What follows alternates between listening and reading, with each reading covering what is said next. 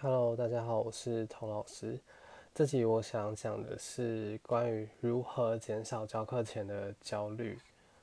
因为我最近开了一个月票的线上课方案啊，然后它是三十天、三十一天，然后每天我都会教一堂课。以前就是有些实体课的学生嘛，以前我在会馆教课，我可能一个礼拜只会跟他们见面两次。但是现在开月票就有机会变成一个礼拜见面非常多次，然后前面几次我提过说，如果我是这周在不同的会馆教课，确定我不会遇到一样的学生的话，我可能会教一样的编排，然后去借此精进我的教学技巧，跟稍微微调修改这个序列的百分之十趴的部分。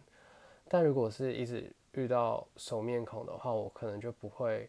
这样做，所以我就必须在我的编排上面要再更付诸努力，再用心一点点。然后，因为也就是有一点点小小的担心自我重复的部分，我就在想，我教课有哪一些焦虑源？即使我现在教了已经至少五年，不算长也不算短的时间，可是。现在偶尔教课前还是会有点焦虑，无论是在通勤前，或是只是在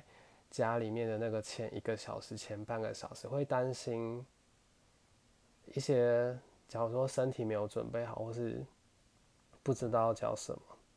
或者是有很厉害的学生到课堂上，对，大概举这个例子，这些因素，还有是更资深的老师来我的课堂当学生，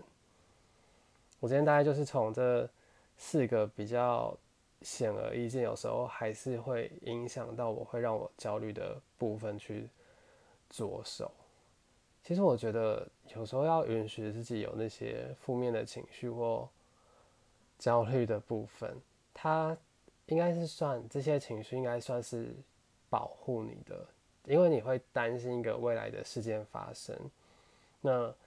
这个做法不是去。抛开这个担心，或者是无视这个担心，或是变得很乐观，变得很正向。因为我之前那段关系，他会觉得说，我为什么要讲那么多未来的事，或担心那么多未来的事？可是我觉得不是啊，因为我我就是会担心啊，所以我想要列举不同的可能性。那将来如果遇到这些可能性的时候，我一一能够做出什么相对应的方式？当然。也有可能会超出我预期的其他可能性发生，但是有点像是你做一个功课的预习，或者是把它当成一个排练心理的排练来说，你至少可以排练了百分之五十趴或七十趴，即使这些排练对于未来是不一定有帮助的，可是你就有某种心理建设，你已经预料了某一些情况，你该怎么样反应。那之后，其实他这这不一定会用到，可是你心里还是会觉得踏实很多。所以这一部分当然会希望这些排练有所用处，但更多部分是让自己比较安心。好，我就从其中一个焦虑源不知道教什么，然后教学内容重复这一点来对应出我自己的看法跟解决的方式。好了。我觉得不知道教什么这件事情，可以从预排的序列去做改善。这应该是我自己的坏习惯，因为我教久了以后，我有时候会在课堂的，就是通勤的那段时间，只花十到十五分钟，用脑海就直接想出一个我今天要教的序列。就是因为从一个教学者的角度来说，我不希望我备课的时间占用太多。因为我生活还有其他的面向嘛，可是我我希望我这堂课是有品质的。那我觉得在编排一个序列，有点像是你做出创作一样，你会你会希望有新的东西，它而且它又是有机的，又是活的。为什么我都喜欢当天才做编排？是因为我会依照我今天早上起床的状态。然后稍微动一动身体，感觉嗯，我今天需要扭转，我今天需要后弯，我今天需要前弯，然后来依照我自己的需求去做教学上的编排。因为这种时候就很对症下药，你需要这个东西，然后你依据你的需求很切合的做出编排来说，这个是会比较切中要点，也比较有那种身体的共感，这很直觉吧。但有时候总会遇到那种脑袋空白的一天，所以我觉得在你有灵感的时候啊，你就多排一两个序列，应该不至于太困难吧。毕竟如果你也是老师的话，你有教过那种连课的经验。我之前最逼人的状况是，我一天教六堂或是五堂，然后我还没有。我不是那种出门，我一整天我已经先想好五个序列，而是我可能出门通勤的这一个小时内，我就赶快想了两个序列，甚至最逼人的状态是，下一堂课可能是十分钟后，我才立马编排出一套新的序列。这个这其实没有到那么好的循环，毕竟你自己会在那个压力上，然后有时候也很难保证说每次的品质都这么好，所以有有些。地方是即兴的，就是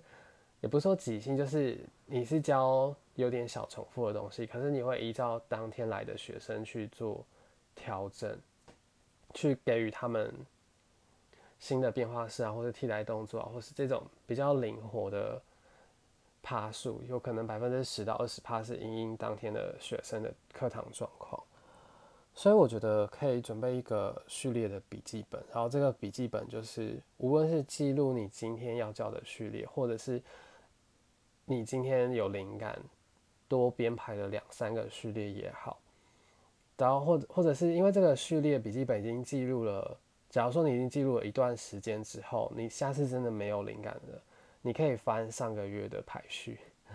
而且我觉得序列笔记本很好是你可以看见你自己有点。像日记一样，记记录你的身体状态，跟记录你对于体位法的思索，这是会有一个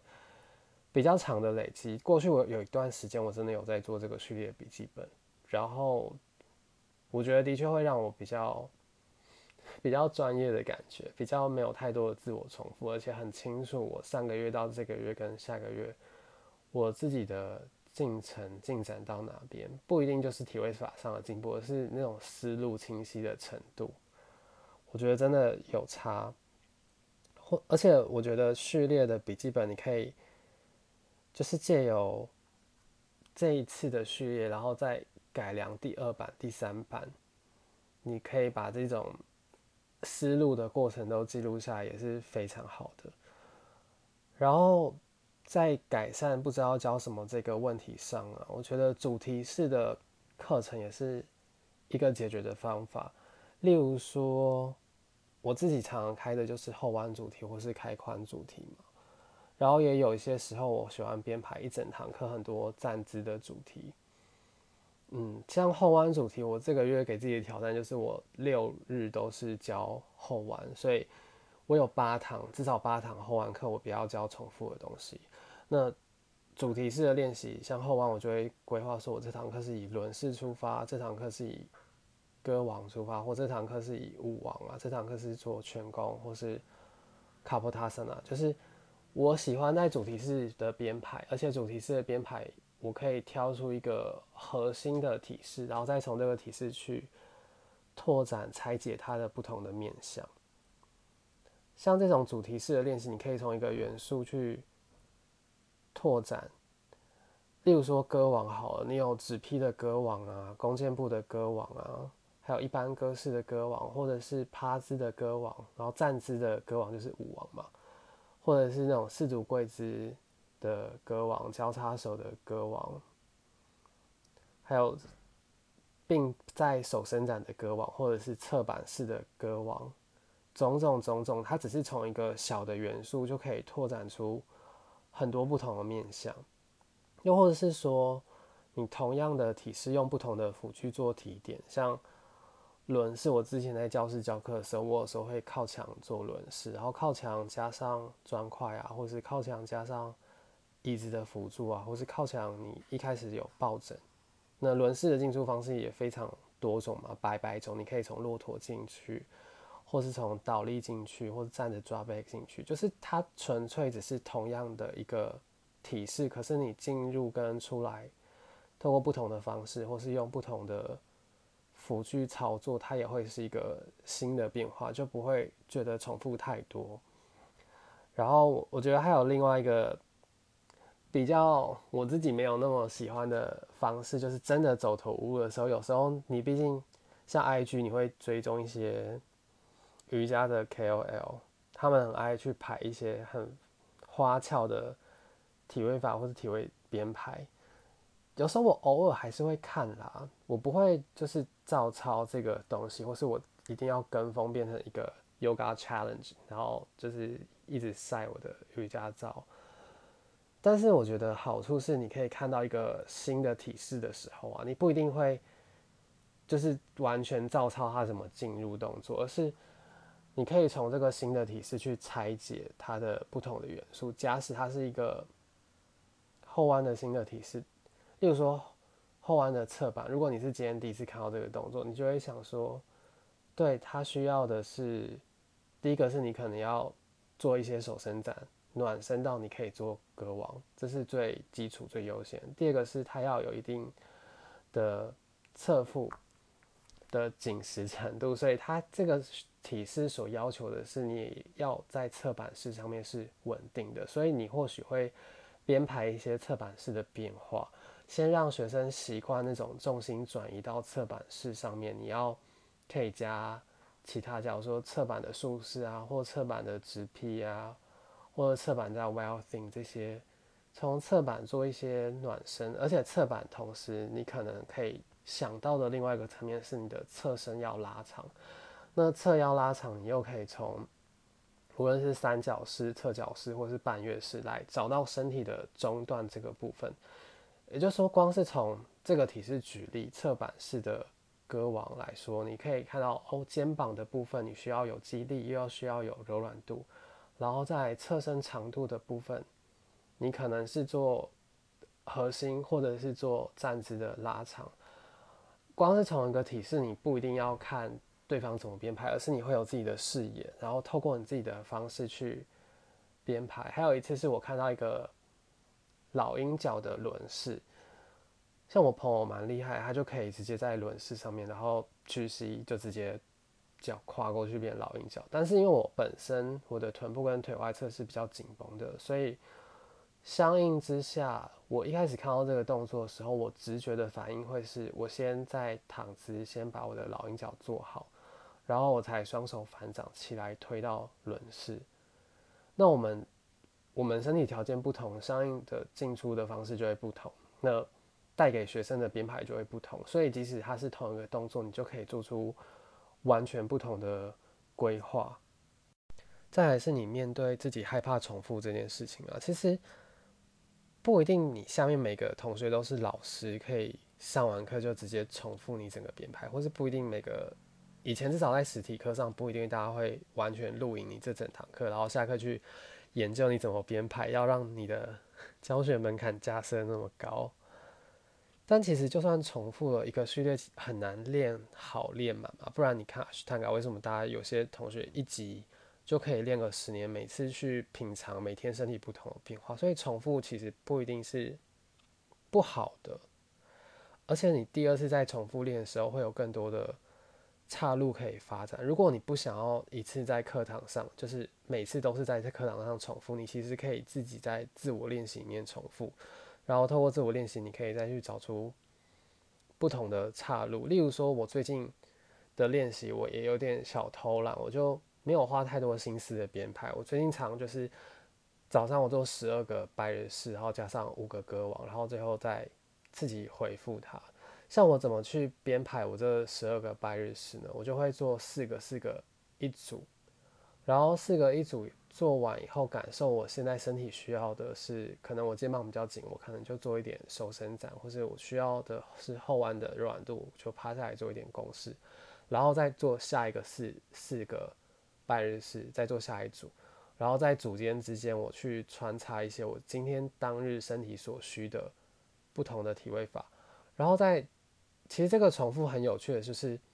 以前我都会觉得说。你如果一直做同一件重复的事情，然后期望不同的结果，就是疯子嘛？这个好像是爱因斯坦说的。但身体并不是这样的事哦。当你做第一次白日式到第十二次白日式的时候，其实身体的感受程度是差很多的。而且，如果你不是启动 自我自动导航的方式去做这个练习的话，你有觉知的观察的话，你会发现第一次跟第二次之间，你可能腿前侧又开了一点，或是你的侧肋更多的空间可以后弯的更多一些。当你有意识的去分散这些，就是你去分散这些意识到身体的不同区域，可能是腿的前侧啊、骨盆啊、臀部啊、肋骨啊、跟胸口啊，其实这是很灵活的，可以依据每一次不同去做不同的分配，或是。这一次你可能需要肌力多一点点，这一次多用一点柔软度去做同样的动作，都会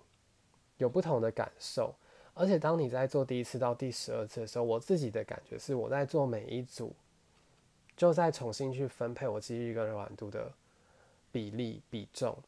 然后好像借由每一次去修正我，就是这个修正是说，我会发现。我好像在哪些地方是太过用力去锁住自己了，然后哪些地方又太过依赖柔软度，所以让我这个动作变得不稳定。那你去修正那个肌力跟软度的分配的比例的时候，你可以找出一个最适合自己身体应用的方式去做这个动作，找出最有效率的处理方式，最可能是最省力，可是又可以达到最大值得伸展的方式。去练习，这也是一个重复的好处。重重复就可以不断去优化你练习的方式。然后再说回，我刚刚不是说 IG，你可以透过一个新的体式，然后透过自己的眼光重新去解构、重新去拆解、重新去编排吗？其实旧有的阿斯坦加的经典排序有非常多可以接近的地方。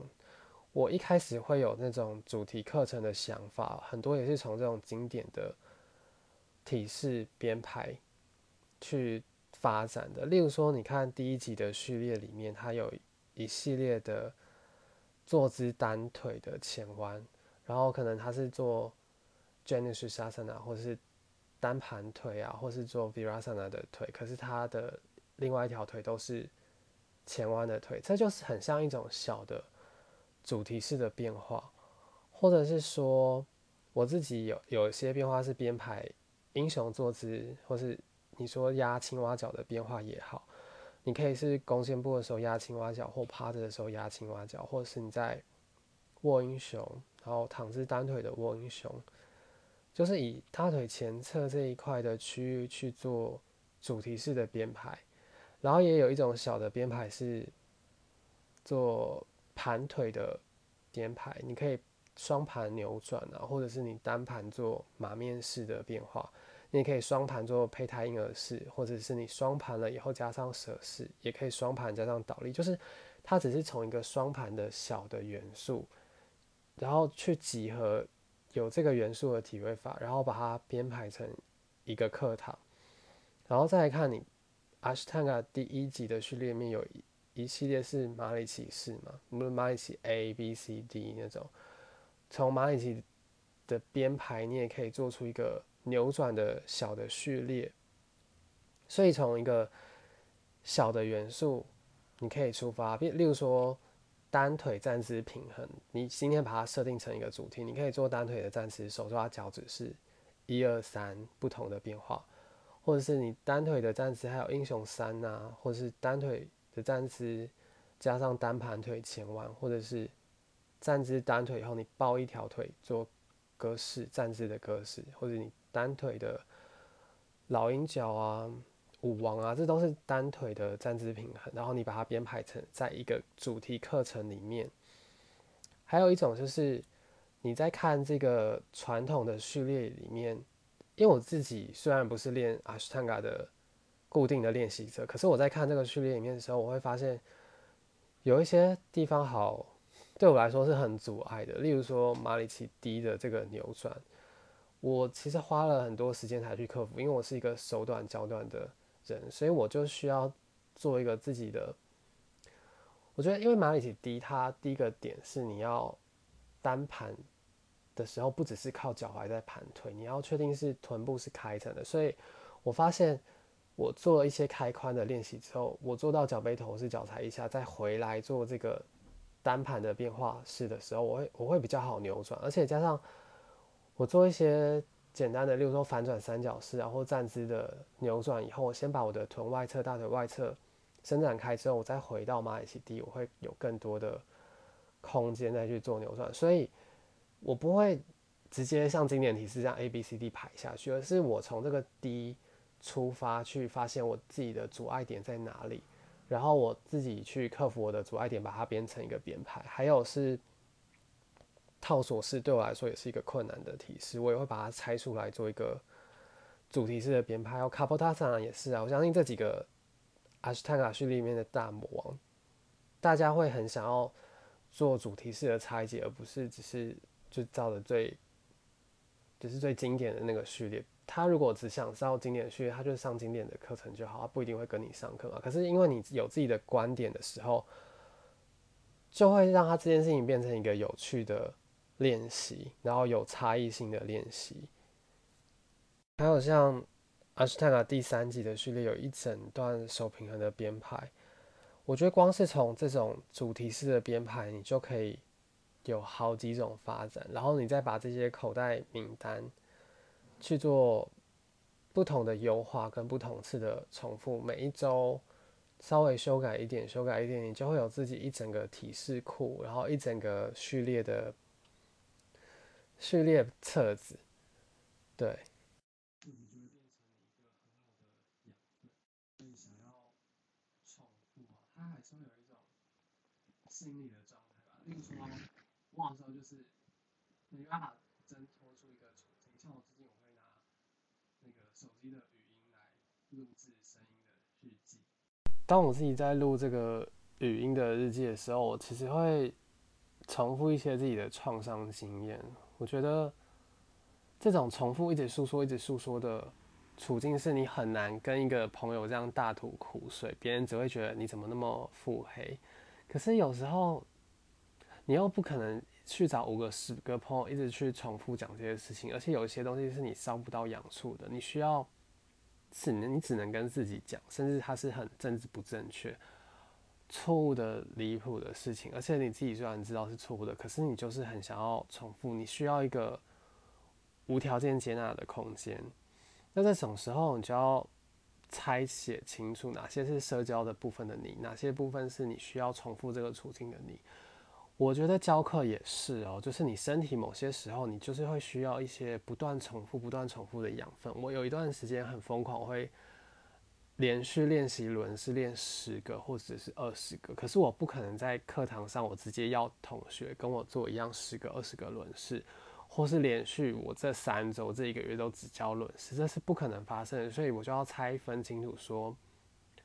对我在自我练习的时候，我可以这么疯狂，可以这样不断的重复，而且我知道这些重复会给予我养分。但是我教课的时候就是有教课的形象嘛，所以当你有。拆解出自我练习的层次的时候，你就可以满足自己那个不断重复的体验，而不会把它转嫁到你的教学上面。虽然重复很容易就是落入自我导航的系统，可是如果你有觉知的观察，还是会有精微的差别。而且重复，我觉得面对的是自己的安全感跟不安全感。安全感的部分就是你落入了重复的处境的时候，你就可以不用动脑。可是不安全感的部分就是你又要面对别人的眼光，而且会有那种，因为大家好像都是在一个不断去进修、不断学习到新的东西。无论这个进修是他真的上了某个大师的课，或是他只是从 IG 上看到新的动作，但是你要从这个重复里面去看到的安全感的课题是，你要安住在自己。所学的，并且去实践它，甚至不假外求，不需要去追逐，不需要去随波逐流，而是安定在自己的练习。像我自从疫情二零二零年到现在，几乎也没有上新的演习或是其他老师的课。但是无论是我从教学技巧，或是教线上课这件事情，或是观察自己身体的改变，我从接触了健身，然后又回到瑜伽的身体，从害怕自己变紧，到可以慢慢的运用那种肌肉的张力，我还是从自己的身上学会了很多。自己的练习就会是自己的老师。然后你在想，为什么会有新的东西呢？这些创新者撇开那些最新的学科知识来说好了，他们那些很 IG 上很绚烂的创造新的体位法的瑜伽网红，他们为什么会有新的东西？他明明就是跟你一样的身体嘛，你就是一样的四肢，一样脊椎啊，但是为什么他有新的东西，你你没有？可能就是他透过不断的自我练习，然后你自我练习的时候，你会。开始身体有所进展，当你身体进展到一定的层次的时候，你又发现自己可以再去建奠基在这个基础上去做更多新的变化，他可能就是多了那种创新的视野，想要多去尝试的心，而不会只是安住在自己原本的窠臼里。因为我记得我在上环宇瑜伽，因为环宇也是一个很爱创新的。派别很爱做新的体位法的派别。以前我的确有一阵子是会是很希望一直练新的练习，但我现在就像我刚刚，我为什么会讲述这些东西？就是我某种程度认可了重复带来的价值。但说回我那时候的师资班啊，华语师资他最后要考笔试嘛，然后他当然也会考，就是体式，就是你的自我练习的状态。但笔试有一题的考题，就是他要我们去创造一个新的体位法。这题刚开始我也是抱着炫技的想法，想说我要创造多厉害的体位法。可是过了这些年，过了五年六年，我再回头看为什么要出这一题，跟回头看我每次看到新的体位法的感觉，其实你从一个新的体位法去拆解的时候，你就可以理解到。这个人他怎么去看待身体这件事情，或者怎么去看待体式这件事情？可能对于马里奇第一来说，一般的人看到就是啊扭转啊，只是加上单盘。可是对于我这样手短脚短的人来说，我看到就是哦，我需要臀部很深的伸展哦，我的脚踝可能要做一些暖身哦，然后我的下背，因为马里奇第一那个屈腿的那条腿。也会需要做一些开展程度，让我有更多的空间可以拧过去，甚至我的屈膝的那条腿的膝盖要超过身体中心一点点。透过这些小的技巧，我才有办法达到这个体式。对，无论是你从一个新的体会法去看他的怎么对这些体式的理解，你从他怎么进入这个体会法，怎么去做这个体会法，也可以看到他背后的思维。这是一件。我觉得非常有趣的事情。好，这就是以上第一个焦虑来源，就是害怕重复或是不知道要教什么。那第二个焦虑来源就是学生比我厉害，因为我自己的教课的难度大概就是中阶的程度，虽然不到初阶，也不到最进阶，但就是在一个中阶的程度，所以有时候还是会有一些很进阶的练习者来参与我的练习。然后我自己已经知道他们的练习就是，就是已经超越我很多，他们身体的条件比我好很多，可以做到我很多无法做到的体式。这种时候啊，我有两种想法，一种是很好啊，那假如说今天来了五个这样这么厉害的学生的时候，我就可以拿其中一个当做示范嘛，因为我自己知道我的程度没有到那边，所以，但是我有新的想法的时候，我可以拿。其中哪一些学生当做示范，然后让他可以在他那个程度群里面，就是给予他们自己要的强度。但是回头看，你会看见说这堂课原本你还没有进到课堂之前，你还不知道这些学生之前，你有一个自己的内在的编排，而且你自己知道说，我今天教这堂课的难度本来就预设值在哪里，所以你要，你本来就是教自己会的。回到这堂课的本质上来说。这个厉害的学生是占了大多数吗？可能不是嘛。毕竟会上你的课的学生，他会希望从中学到一点东西，而且大部分的处境是他们还有东西可以从你身上学习到。所以有可能刚练习瑜伽的，或是很资深的练习者，但也有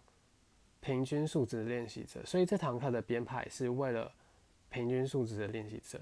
然后从这个基准点给予。初学者替代动作给予进阶者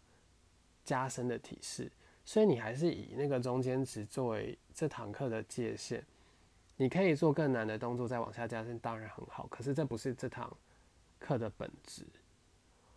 然后还有一个焦虑来源，就是比我更资深的老师来到我的课堂上当学生。这个状况面就是有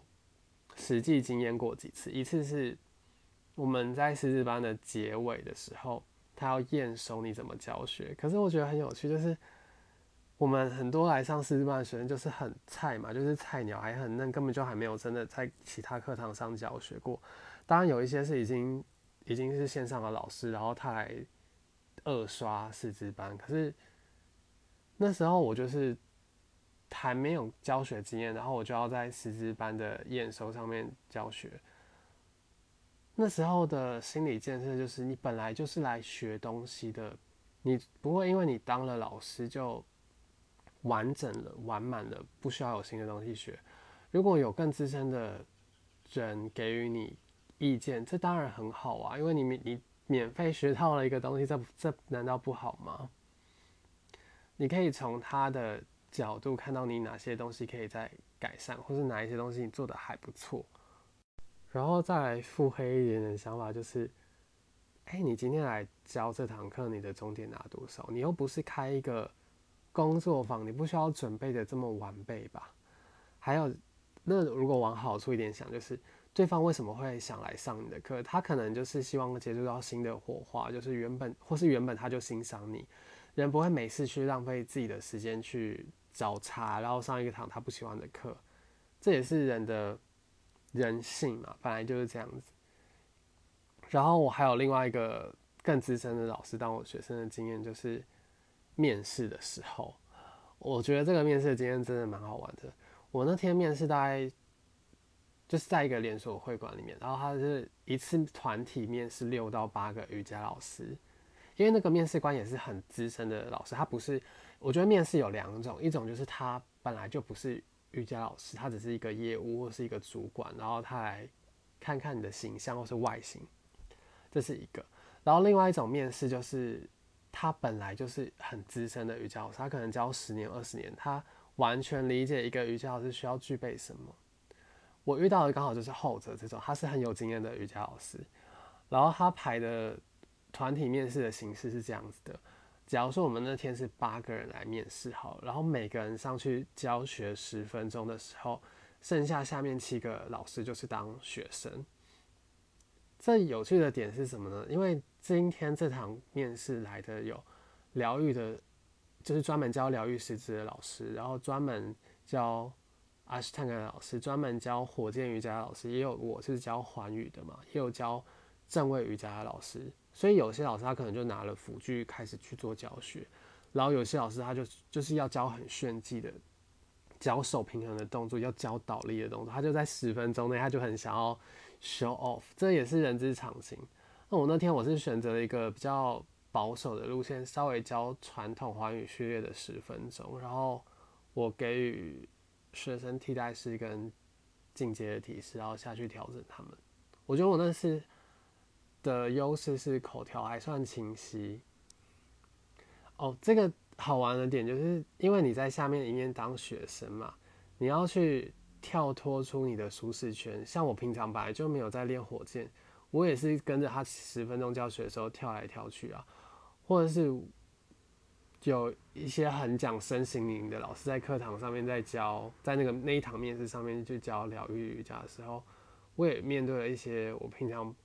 比较不会直觉去练习的疗愈的动作。所以就是既是当老师又是当学生，而且同时你在当学生的时候，因为我我平常没有练习其他那些派别嘛，所以对其他的人来说可能会是弱项。就还好我的练习还算是。多面向就是体位法的程度不算太差，可是那堂课那堂面试刚好有其他只教基础体式的老师，他要在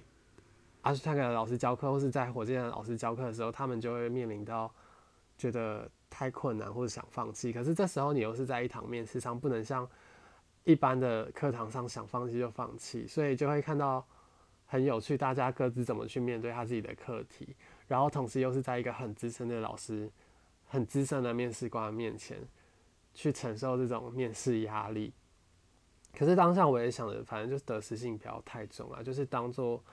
开开眼界。你又不会因为你这次面试没上，然后从此职业生涯就毁掉，或者是因为你教搞砸了这一堂课，能够多糟吗？就是学生一天上三到四堂课，他不会永远念念不忘你这堂课教的怎样，然后下个月还记得你教的怎么样吧？就是可以 take it easy 一点点，不用去看的那么重。这可能也是对我自己讲的啦，就是有时候我上课前的确还是会焦虑，要怎么去面对这些焦虑的方式，就是凝视，好好的凝视自己在焦虑什么，因为这个凝视就是你可以引引他去想到解决方法，然后你每次可能还是会有新的焦虑源，可是你每一次试着去处理它的时候，你会觉得踏实一点点。最后，我觉得我自己的小进步就是我。比较不太会为了重复这件事情焦虑太多次，的确还是会有焦虑的时候。但是因为我现在教学一段时间了嘛，我知道说这个重复是必要的，因为对于新的学生，或是对于刚开始练习这堂主题课的学生来说，他还他的完成度还不高，所以他需要借由重复去获得这个技巧的精进。所以一堂课有。四十到七十趴的重复，我觉得是允许的。这个重复是帮助他再多练习一次、多练习两次的累积，而不是就是因为你偷懒。这个重复是有用处的，是可以像一个试剂一样，看他哦，这一周跟下一周进展的程度到哪里。然后我最近其实关于重复这个议题，我有点想要再把我自己之前的。集数全部重听一次，虽然我听自己的声音就有点小尴尬，可是我觉得透过不同的阶段再去重听的时候，我可以从这个重听里面看到我过去还没有有些地方可以再讲的更好，或是有些地方中间讲太快，错过没有讲到了，然后归结出新的内容可以去讲。我觉得在面对这些焦虑的时候，要去。接纳自己不是全能的好，不是每一个方面都是好的，而且允许自己不断去成长，允许自己有时候在舒适圈，可是有时候又想要突破舒适圈，允许自己有时候犯错。所以这场就是怎么去克服自己焦虑，不只是教课前你要在大家面前亮相的焦虑，而是。怎么去面对自己，在一个自己还能接受的状况下教课，在一个自己，因为你会有一个理想的状态嘛，希望自己表现出什么样子，那很好啊。从你理想的状态，你又可以拆解出好多，那你需要具备哪些能力才可以到达这个理想？就是这还是有事情，有实际的事情可以做的，而不是一个虚无缥缈的情绪迷障罩住你自己。那我想，我今天就讲到这边。嗯，我也会付我的这个月，就是二零二一年八月教课的线上课的报名链接在这边。如果对我支持的话，其实我觉得直接放我的银行账户，我我会觉得好尴尬哦。我是天秤座，有时候会很爱面子，但是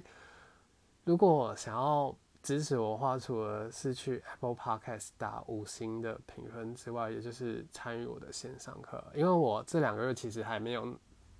我这两个月一直到九月底，我还不想要回会馆教课。我很享受在家里教课的日常，因为我在家教完一堂之后，我就可以去吃饭啊，或去睡觉，或是顺势教我妈，就是在。家里教课是一个很轻松的状态，很，我就是我觉得它是一个我理想的生活啊。所以如果想要支持我的话，可以上我的线上课去帮助我继续在我建设理想生活的路上。那就感谢大家收听，拜拜。